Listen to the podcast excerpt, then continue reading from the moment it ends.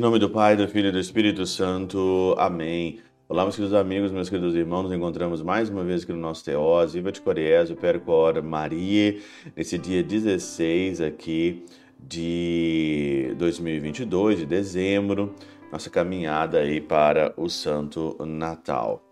Ontem nós falávamos aqui da vida mole, né? Você que escutou o Teós, a gente falava da vida mole, como que João tinha uma vida austera, uma vida disciplinada, uma vida aonde que é exemplo para nós. Hoje, mais uma vez, agora numa visão totalmente espiritual, aqui o Evangelho de João, capítulo 5, versículo 33 a 36, um evangelho de quatro versículos, né, no Evangelho de São João, e fala aqui mesmo sobre João Batista. E no versículo 35 diz: João era uma lâmpada que estava acesa a brilhar, e vós com prazer vos alegrastes por um tempo com a sua luz. Aqui na Catena Áurea de João, né? Estou aqui na Catena Áurea de João.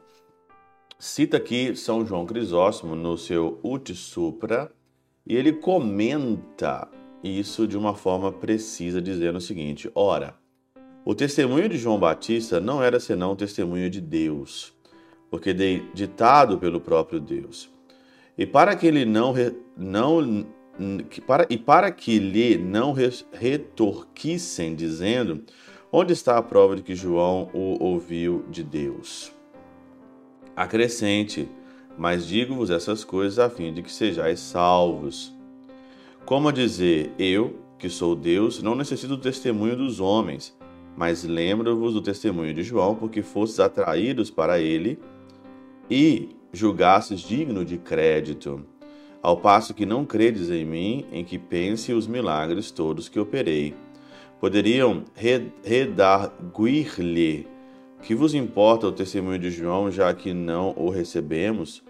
Jesus mostra que de fato não creram nas palavras do precursor. João era uma lâmpada ardente e luminosa e vós poucos e vós poucos momentos quisestes gozar de sua luz. Claro que é, aqui a interpretação da catenaura é diferente, né? Porque agora aqui entra o ponto chave de poucos momentos, porque aqui no Evangelho diz o seguinte, né? Vós com prazer vos alegrastes por um tempo com a sua luz, por um tempo. E aqui diz que e vós poucos momentos quisesse gozar a sua luz. A expressão poucos momentos dá a conhecer a facilidade com quem creram e a rapidez com que esqueceram. É isso que eu queria chegar. Às vezes nós cremos com muita rapidez e esquecemos do que o Senhor fez por nós muito rápido. Esquecemos as coisas muito rápido, né? Esse pouco momento é isso. E olha, pessoas que, né, tiveram uma experiência com Deus, tiveram uma experiência né, é, com a espiritualidade, tiveram uma experiência de fato mesmo com o eterno, que passou um tempo, chegou o tempo da dificuldade, você lembra daquela passada, daquela parábola dos terrenos?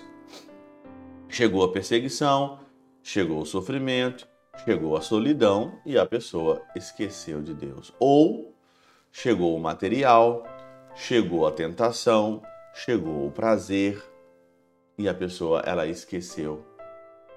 Quantas vezes a gente esquece né, das coisas de Deus? Dá a conhecer a facilidade com que creram e a rapidez com que esqueceram. Perseverando que tivessem, João tê-los ia conduzido como que pela mão até Jesus Cristo. Ao santo precursor chama-o chama, lâmpada porque a luz que irradia não era dele, mas da graça do Espírito Santo. Como que nós somos fracos, esquecemos as coisas de Deus e trocamos o Senhor por uma simples tentação? Não queremos mais ir à missa, não queremos mais confessar, eu não quero mais rezar, não quero saber de mais nada por um simples momento Esquece tudo aquilo que Deus marcou você e a tua vida. É muito mais fácil descartar Deus.